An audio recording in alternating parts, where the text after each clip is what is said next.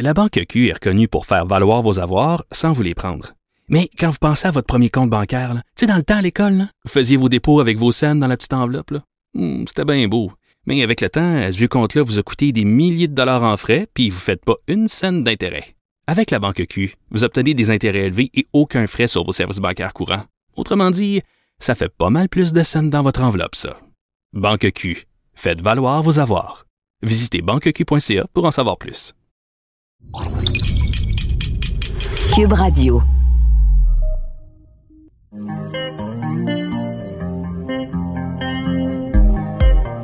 Pour vous accompagner pendant votre confinement, voici deux filles en quarantaine.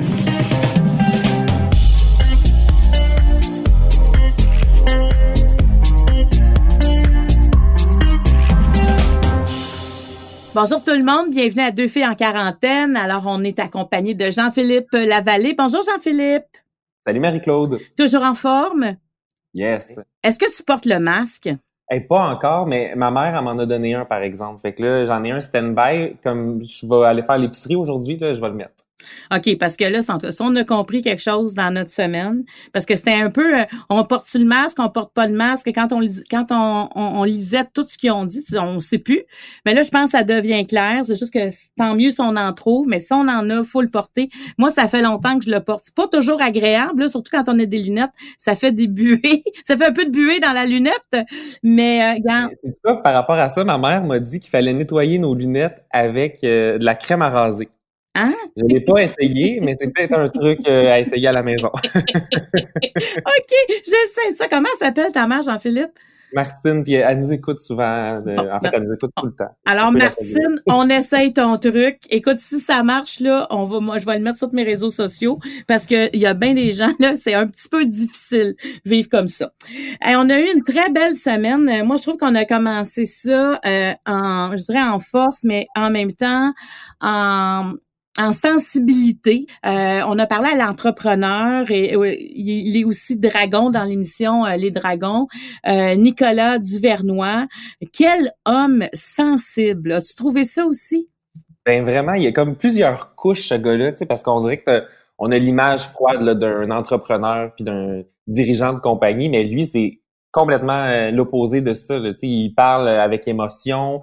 Il est, c'est comme un livre ouvert aussi. C'est rare qu'on voit des entrepreneurs qui savent aussi bien raconter euh, leur vécu. Fait que non, c'est vraiment, c'est une super belle rencontre. Puis il est passé parce que bon, euh, c'est lui euh, qui est le concepteur, c'est lui en fait qui produit la, la, la vodka pure et aussi les euh, gin Romeo. puis tu sais, sur chaque bouteille, il y, a des, des, des œuvres d'artistes québécois comme dans la bouteille. C'est vraiment très beau ce qu'il fait. Et en quatre jours, il a su ajouter à son entreprise un, volet où il fait euh, du désinfectant pour les mains, un genre de purelle et qui a dépanné euh, plusieurs hôpitaux. En tout cas, c'est incroyable ce qu'il fait là. Vraiment, totalement. Ça, c'est, je, trouve que sa capacité de, d'aller aussi vite, c'est remarquable. Mais dans tout ce qu'il a dit, qu'est-ce qui t'a, qui t'a plus marqué encore? Évidemment, quand il parle du moment où il a travaillé à Sainte-Justine, au début de la vingtaine, il faisait le ménage, vraiment, littéralement. Puis euh, c'est tout le temps touchant de l'entendre parce que on a vu que ça a eu un impact aussi sur l'humain qu'il est devenu, sur l'entrepreneur qu'il est, d'avoir côtoyé les familles d'enfants malades, d'avoir travaillé dans un hôpital. Tu sais, c'est pas juste euh, faire le ménage comme dans n'importe quel bâtiment, évidemment, parce que tu côtoies des histoires qui sont, qui sont parfois belles, qui sont parfois tristes aussi. Non, oui, c'était, euh, très, très touchant. Alors, écoute, euh, on écoute ça. Ça commence maintenant.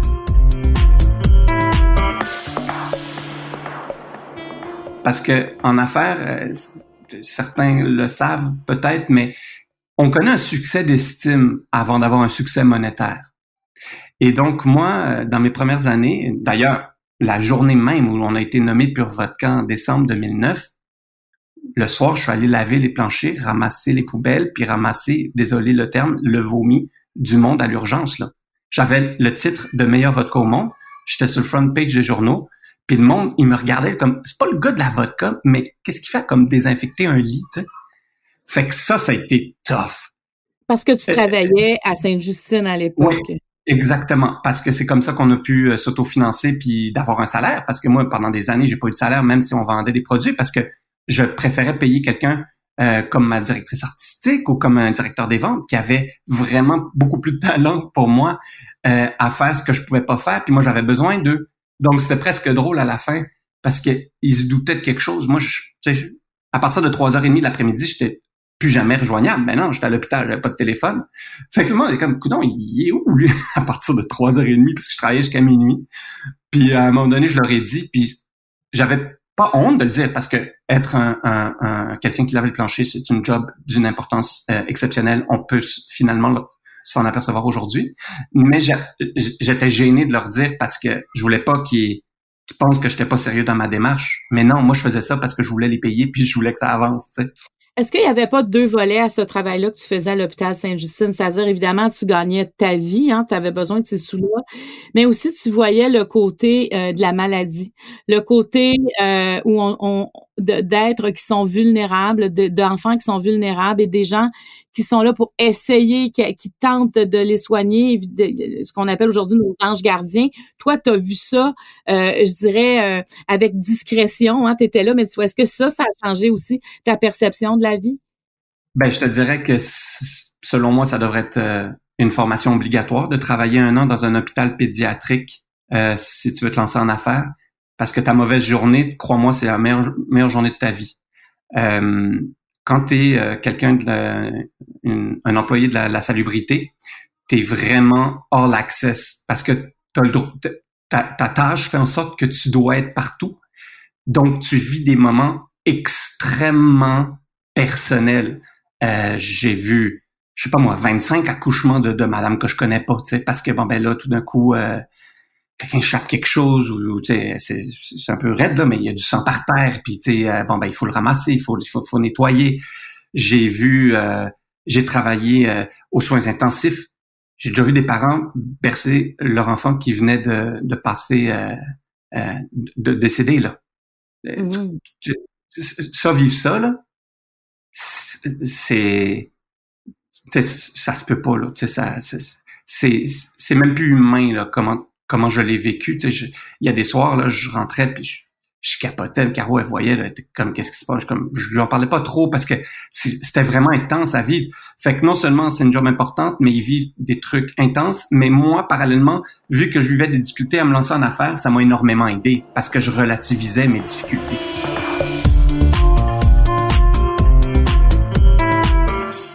Jean-Philippe, euh, il y a un autre moment euh, qui, en tout cas, qui moi m'a marqué beaucoup, puis on en a parlé après, puis je pense que toi aussi ça t'a marqué évidemment. C'est la discussion avec Chantal Lacroix. Chantal, c'est une fille euh, qui réfléchit beaucoup. c'est une fille très très humaine, très généreuse. les Québécois l'aiment beaucoup. C'est vraiment une figure, je dirais, emblématique du Québec en lien avec la générosité, le don de soi. Alors, elle nous a dit beaucoup de choses parce qu'il y a un documentaire là, qui a commencé cette semaine euh, à Canal Vie qui parle entre autres de, l'urgence qu'elle a sentie. Euh, toi, euh, qu'est-ce que tu en as retenu de cette discussion-là? Ben, le moment où elle parle de son shooting photo où elle a posé nue, c'est sûr que ça surprend, tu sais. Puis c'est le fun qu'elle t'explique les raisons pourquoi elle a décidé d'accepter ça. C'est son équipe qui a proposé de poser nue pour le documentaire dans, lequel elle, travaille, en fait, le documentaire qu'elle produit actuellement. Et, euh, et c'est vraiment intéressant de voir son point de vue à, ce sujet-là. Puis, même toi, tu m'as dit que son intervention avait fait beaucoup réagir sur tes réseaux sociaux. Il y a plusieurs personnes aussi qui t'ont écrit par rapport à son passage. Ah ben oui, moi j'en revenais pas de tous les commentaires. Puis même, euh, je dirais, euh, moi aussi cette discussion-là m'a fait du bien avec elle. Alors moi, je, je vous dis, même si vous l'avez écouté, c'est bon de la réécouter parce qu'elle a tellement dit de choses que des fois, il y a des choses qu'on n'a pas retenues. Alors, euh, voici euh, ce qu'on a d'elle.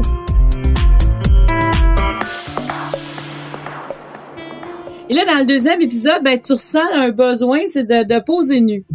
Ben, en fait, là, entendons-nous, là. C'est ça, du lancer le même, là. C'est ça, je voulais te provoquer un peu. Le deuxième, tu fais du sensationnalisme. Oui, j'essaie de faire du sensationnalisme aussi. Euh, le deuxième épisode, le titre, c'est Oser. Et, euh, et c'est sûr qu'avec ma gang, c'est ma gang du bureau, tu sais, qui l'a proposé ça. Parce que moi, dans ma vie, là, j'ai osé en tabarouette souvent, là. Tu sais, j'ai osé faire du bungee, du parachutisme. Tu sais, je, je, je me challenge beaucoup à sortir de ma zone de confort parce que je réalise que quand je sors de ma zone de confort, je grandis. Comme euh, comme être humain à chaque fois. Euh, des fois j'étais nerveuse, j'avais peur d'animer un gala. Ben je me disais, j'ai peur d'animer un gala parce qu'il y a quelque chose à apprendre. Même la première fois de ma vie, j'ai fait une conférence. Je me suis fait, c'est le mouvement des jardins, il m'avait appelé pour, voulez-vous donner une conférence? C'est mon premier réflexe, ça a été de dire non, non, t'es-tu malade? Tu de parler devant une foule de 1500 personnes, je vais, je vais mourir. Puis je vois pas qu'est-ce que j'ai à dire. Mais le fait d'avoir dit non, c'est ce qui m'a amené à dire oui en me disant que j'avais quelque chose à apprendre. Fait que ou à vivre ou à aller chercher de ça. Et ma gang donc me propose ça posé nu. Puis là, je fais comme, eh, bah, bah, bah, bah, attends une minute, là. Et en plus, là, on va se le dire, là, j'avais lu un papier de Sophie Durocher où où je, suis d'accord avec elle, tu sais, que tout le monde pose nu de ce temps-là. On dirait c'est à mode, là, tu sais, je veux dire, euh, tu sais, t'as eu Marie-Pierre, t'as eu Cœur de pirate avec son album, tu sais, euh, Mariana Madja, et, je ne juge pas ça, tu sais, honnêtement, euh, euh mais tu sais, là, je me suis dit, elle va dire, tu sais, puis les autres vont dire, ben encore, elle veut faire ça pour paraître, faire parler d'elle, puis pourquoi, puis ça sert à quoi. Mais j'ai la démarche de ma gang, oser, c'était une chose par rapport à ça, mais où moi, c'est venu me chercher, c'est venu me chercher pour deux raisons. La première, c'est que, tu sais, veux, veux pas, moi, là, ça fait 20 ans que j'étais avec Denis, mon conjoint, puis quand j'ai commencé avec Denis, j'avais pas de vitiligo. J'avais pas de taches sur mon corps. Mm-hmm. euh, puis au fil des années, ben le vitiligo s'est propagé. Puis euh, puis c'est lui a eu le temps, Denis, de tomber en amour avec la femme que j'étais, l'être humain que j'étais. Mais si aujourd'hui tu te retrouves célibataire, là, là je, je veux dire, je, regarde mon corps, j'ai des taches mais partout. Là. Donc, il y a, puis ça, ça m'appartient. En, le regard que je pose sur moi m'appartient. T'as quelqu'un mm-hmm. d'autre qui va me regarder et qui va dire, ah, se plaint de quoi, elle est super belle. Le regard qu'on pose sur soi nous appartient. Moi, j'ai un autre regard sur moi où est-ce que faut que j'assume le corps que j'ai aujourd'hui, où je suis rendue.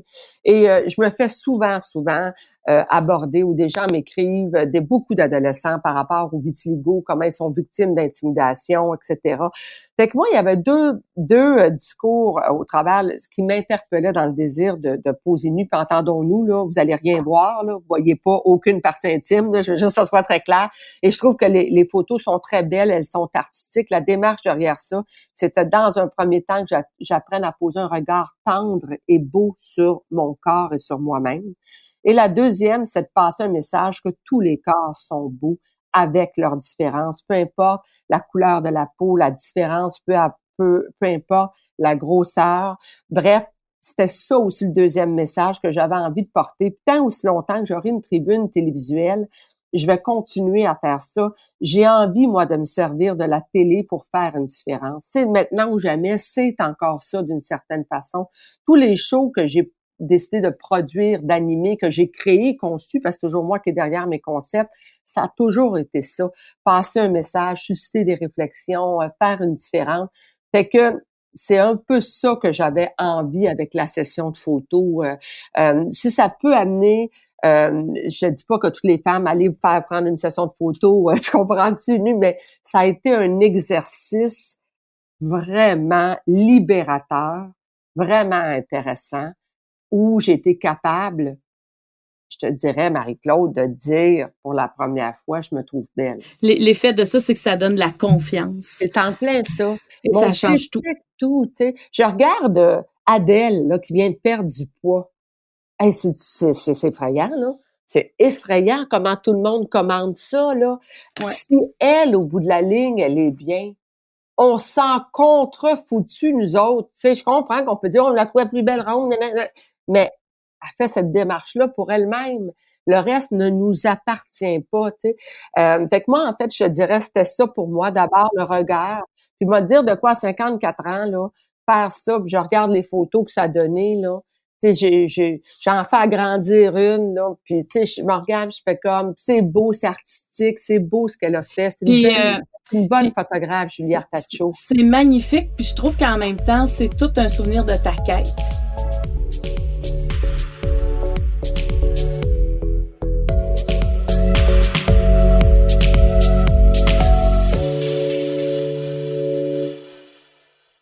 La Banque Q est reconnue pour faire valoir vos avoirs sans vous les prendre.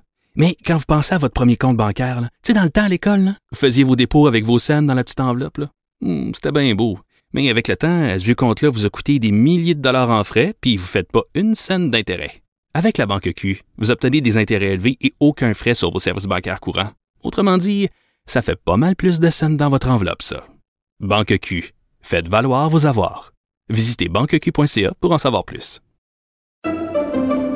Pendant que votre attention est centrée sur cette voix qui vous parle ici, ou encore là, tout près ici, très loin là-bas, ou même très, très loin. Celle de Desjardins Entreprises est centrée sur plus de 400 000 entreprises partout autour de vous. Depuis plus de 120 ans, nos équipes dédiées accompagnent les entrepreneurs d'ici à chaque étape pour qu'ils puissent rester centrés sur ce qui compte, la croissance de leur entreprise.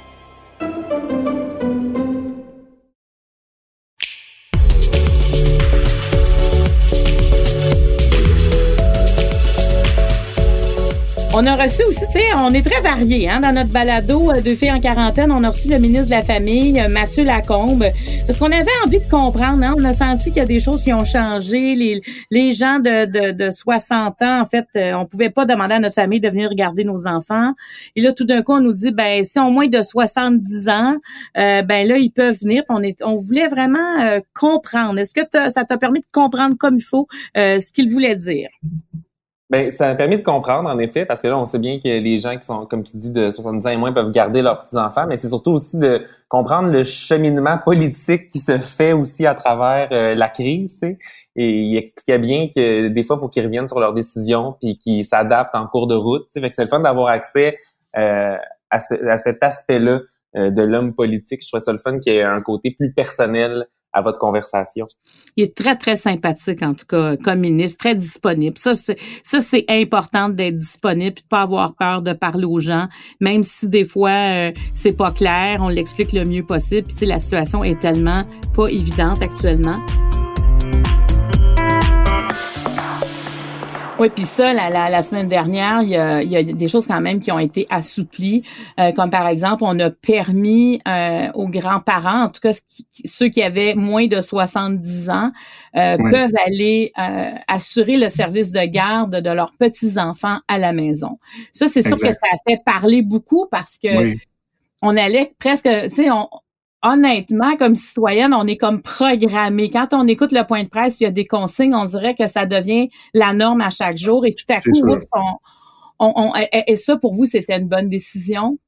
Oui, c'était une bonne décision, mais je suis, euh, je suis tellement conscient, vous savez, là, de l'apparence, là, tu sais, de quoi ça a l'air. Euh, là, évidemment, là, on s'est dit bon, euh, on va avoir l'air de manquer de cohérence, mais je dis on va avoir l'air parce que euh, sur le fond des choses, c'est une bonne décision. On fait toujours de la gestion de risque. C'est nouveau pour moi là aussi. Euh, avec la santé publique, on fait la gestion de risque. Donc, est-ce qu'il y a plus d'avantages euh, ou d'inconvénients? Comment on peut arriver là, au meilleur résultat possible? Ben, c'est en gérant les risques. Donc, la question qu'on se posait, c'est ben est-ce qu'il y a plus de risques à demander à papy, mamie qui sont relativement jeunes et en bonne santé de garder les enfants à la maison? Euh, que de le demander à la voisine, par exemple. Parce que la voisine, euh, on, le permettait déjà euh, depuis le début de la crise. Donc, la voisine qui aurait peut-être le même âge, vous savez, il y a des grands-parents qui sont dans la cinquantaine. Donc, à un moment donné, on fait la balance de, des avantages, des inconvénients, puis on se dit, ben, au final, les enfants vont être mieux avec leurs grands-parents. Il n'y a pas plus de risques pour eux. Donc, on a pris cette décision-là. Mais après, faut l'expliquer parce que c'est sûr qu'il y a une apparence d'incohérence là, c'est notre job à nous de, de faire des entrevues pour expliquer un peu sur quoi on s'est basé pour arriver à ça. Oui, parce que c'est clair que confiner, c'est quand même plus simple à comprendre pour tous que déconfiner. Hein? parce qu'on on, déconfine à un autre rythme, il y a des statistiques qui embarquent là-dedans, on, on, peut pas deviner d'avance quelle allure prendra les courbes. Tu on peut faire mm. de la on peut faire des prédictions, mais ça reste des prédictions. Donc, on est dans une science qui est assez inexacte. Donc, euh, finalement, c'était la bonne décision. Puis bon, euh, ce que ce que vous pensez encore, donc c'est rassurant. Euh, et je pense qu'effectivement, être au gouvernement, c'est. Parce que bon, c'est un milieu que je connais, la politique quand même. Puis c'est un milieu où on n'a jamais le droit de se tromper la politique. Tu sais, de, moi je me souviens quand Mario faisait de la politique, à un moment on le traitait de girouette parce que après une tournée de consultation, il changeait de position. Mais là, tu dis à quoi sert la consultation si ton idée devrait rester la même après? Euh, et, et, je pense que ça va peut-être ça enlève tout ce qui est euh, ce qu'on appelle la langue de bois. Hein, parce que Mm. c'est là on sent à quel point c'est imprévisible ce que vous allez dire parce que sûr. vous devez euh, fonctionner avec ce que vous avez puis il y a plein de choses que vous contrôlez pas présentement. C'est exactement ça, ouais. Donc, c'est pour ça qu'il faut, euh, faut être souple et surtout avoir euh, confiance. Mais moi aussi, j'étais assez confuse la semaine dernière. Et mais j'ai compris parce que quand même, vous insistiez aussi, euh, vous et euh, Horacio Arruda de la, la santé euh, publique, pour dire qu'il fallait que la personne soit en santé. Ben tout à fait. Puis, puis on, on- honnêtement, là, moi, je juge pas les gens qui disent ouais, euh, votre affaire là, c'est pas clair parce que à un moment donné, euh, comme élu là, faut aussi être conscient que c'est pas facile pour le citoyen de s'y retrouver. Vous disiez c'est facile de confiner, euh, ça l'est peut-être moins de déconfiner. Vous avez tellement raison. Confiner là, c'était facile. On a tout fermé. Euh, c'était une décision qui était dure à prendre, mais après Ouais. l'opérationnalisation de tout ça, c'est assez simple. On dit euh, à tout le monde, comme M. Legault l'a dit, ah ouais à maison, puis après, ben, c'est pas mal réglé. Pour les enfants, pour les parents, c'est facile à comprendre. Mais là, après, le déconfinement, là, vous avez raison, ma propre famille là, me, me- posait des questions en me disant, ouais, ça, est-ce qu'on a le droit? Mais, mais, mais là, est-ce que j'ai bien compris? Parce que c'est sûr que on, on, on peut pas euh, arriver avec toutes les réponses. Puis là, il y a toujours des, des cas d'espèce, il y a toujours des cas d'ex- d'exception. Euh, puis là, faut expliquer. Puis je dirais même que plus on tombe dans les détails puis dans les cas d'exception, plus on génère d'autres questions. fait que là, à un moment donné, on est comme dans une roue. Euh, puis il faut il faut clarifier, mais c'est correct. On, on est là pour ça. Puis il faut être conscient que les citoyens, c'est pas facile pour eux. Là. Nous, on est dedans. Là. On est dedans. On comprend nos décisions, mais il faut les euh, bien les expliquer. Ça, c'est important.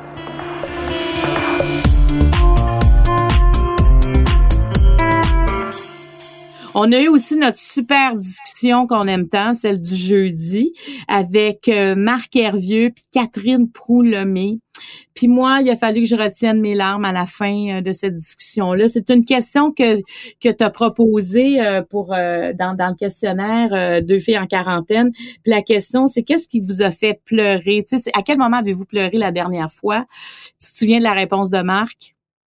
Ben oui, vraiment, quand il parle de sa relation, entre autres, avec une de ses filles euh, qui a eu un, adolescence un peu plus difficile.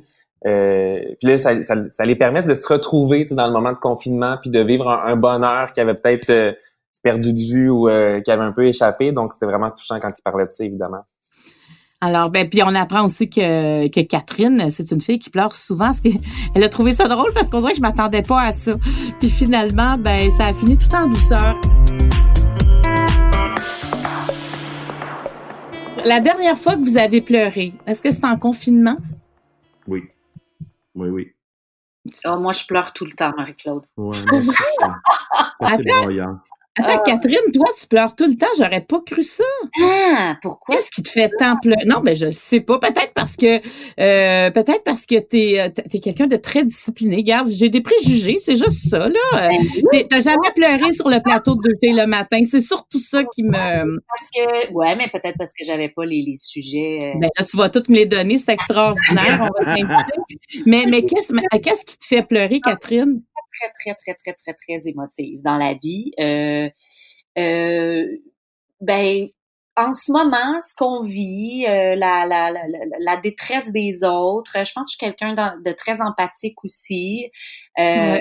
euh, l'éloignement, euh, l'éloignement de mes proches, le manque de contact physique, euh, tout ça me fait tout ça me fait pleurer. Je je tu sais je, je, je la fête de mon fils en confinement, de voir euh, parce que ça peut être pleurer de, de, de joie aussi là, mais tu sais le- le- les mes, les amis de, de, de, de mon fils là, lui ont fait un, un vidéo puis on lui a présenté le vidéo à sa fête, tu sais ça m'a fait pleurer de voir à quel point mon, mon fils avait des amis euh, fidèles et drôles et euh, depuis depuis longtemps, tu sais des amis que j'ai connus euh, à, à, à la maternelle euh, mais tout, pas mal tout me fait pleurer, je te dirais. Mais est-ce que tu pleures plus qu'avant en Euh, confinement? Oui, je pense que je me sens, euh, tu sais, je suis quelqu'un qui, qui est très en contrôle. Qui, en fait, non, je suis pas en contrôle. J'aime avoir le contrôle sur euh, sur euh, sur ma vie. Puis en ce moment, je pense que je suis très déstabilisée par euh, par tout ce qu'on vit parce que justement, il y a rien qu'on peut contrôler. Tu sais, faut faut vraiment essayer de vivre au jour le jour, puis de le un jour à la fois. Pour moi, en ce moment, c'est c'est j'ai j'ai besoin de me répéter ça beaucoup, sinon ça me crée énormément d'anxiété si je me projette trop trop loin en, en avant. Donc, euh, donc oui, je pense que je suis plus vulnérable et donc probablement plus euh, plus sensible euh, depuis depuis le, début de la COVID. Ouais. Mmh, je te comprends tellement. Marc, tu pleures souvent depuis le confinement? Oui, moi je, moi je pleure souvent, mais et plus je vieillis, plus je pleure. Et puis il y a, y a, il y a tellement d'affaires de, dans des spectres complètement différents qui me font pleurer. mais je, tu sais, je, c'est ça, je deviens admiratif beaucoup de, de, de ce qui m'entoure. Puis euh, mes filles, tu sais, euh, toi tu le sais, Marie-Claude, euh, tu sais, j'ai une de mes filles qui a eu un début d'adolescence extrêmement difficile. Puis présentement, de nous voir les cinq en, en confinement, en, dans le bonheur, tu sais, puis de, par exemple, dimanche matin passé, quand on préparait le déjeuner pour la fête des mères, ben, de, il y a de la musique et puis de, de me mettre à danser avec euh, avec euh, cette fille-là, puis mes autres filles qui, qui se joignent à nous, mais euh, nous deux qui, qui, qui part ça, tu sais. Ça, là, écoute, moi, je, je peux impossible pour moi de, de, de résister à ça, tu sais, je, je me cache pas du tout à mes filles, là, je, je niaise tout le temps en disant, ça pleure aussi un homme, là, mais, mais je, je, oui, oui, je suis très, très émotif moi, le, le, soir où j'ai pleuré, c'est quand il y a eu le, spectacle One euh, One Word Together. Mm-hmm. C'était le, le, premier de la série euh, des spectacles où on, on, essaie de se réunir ensemble. Puis c'est de voir tous ces gens-là, peu importe, tu sais que ce soit des big stars là ou pas, on vivait toute la même affaire. J'avais tellement l'impression qu'on faisait pitié. C'est qu'on qu'on soit tout isolé à cause de quelque chose qui est invisible, mais qui fait tant de dommages. Là. Euh, moi, ça, ça a été euh, quasiment une prise de conscience de dire, OK, c'est ça va être ça va être tough là, se sortir de ça. On est, va falloir. Puis c'est là que pour moi la solidarité, je me disais, faut, c'est juste ensemble, c'est la solidarité. J'ai ce mot-là, je le répète, ma famille est plus capable de m'entendre. C'est ensemble qu'on va s'en sortir. C'est pour ça qu'on met le masque. C'est pour protéger les autres. Ils le disent. c'est vraiment. Mais euh, moi aussi, je, oui, Catherine, je pleure, mais je pleure pour n'importe quoi en vieillissant. Pour vrai, là, je peux voir quelque chose que personne, euh, tout le monde va pleurer, ça me fera pas pleurer, puis je vais avoir une autre affaire et ça vient me chercher. Puis moi, je trouve que moi aussi, c'est les petits moments qu'on, les moments qu'on vit ensemble parce que bon, tout le monde est toujours là. Des fois, je me pince puis je me dis, profites-en parce que ça, ça reviendra plus, là. Tu sais, moi, ils ont 17 ans, 20 ans, 23 ans. Ils vont aller à un moment donné en appartement, tout ça. Alors, c'est toute l'entité thèse de ce qu'on est en train de vivre. Alors, même si c'est difficile, il faut quand même vraiment profiter des côtés positifs de ce qu'on vit. Mais ça, j'avoue que ça, ça, doit être assez précieux, effectivement. Là, quand moi, mes enfants sont, sont ils vieillissent aussi, puis je, je pense déjà à ce, à ce moment-là où ils seront plus à la maison. Fait que j'imagine que pour toi, justement, tu, tu les verrais pas jamais autant. Là. Ils font leur vie, ils font leur vie, c'est des adultes. Bientôt, ils vont être en appartement. Fait que, euh, oui, c'est très, très précieux ces moments-là euh, ah. en famille.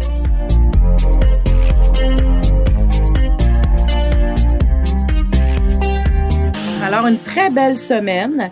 Euh, puis, euh, ben alors, Hein, généreux. C'était sous le signe de la générosité cette semaine. ben oui, puis là, on s'en va en long week-end. Yes, c'est vrai. On, on donc, on se lundi.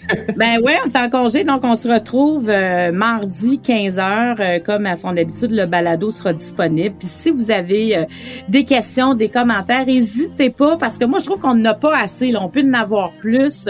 Vous pouvez nous écrire à studio à commercialcube.radio ou encore en message privé sur ma page fan Facebook au nom de Marie-Claude Barrette.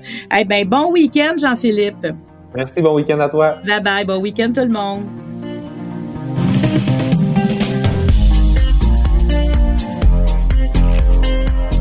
Je tiens à remercier toute l'équipe qui nous permet de réaliser ce balado.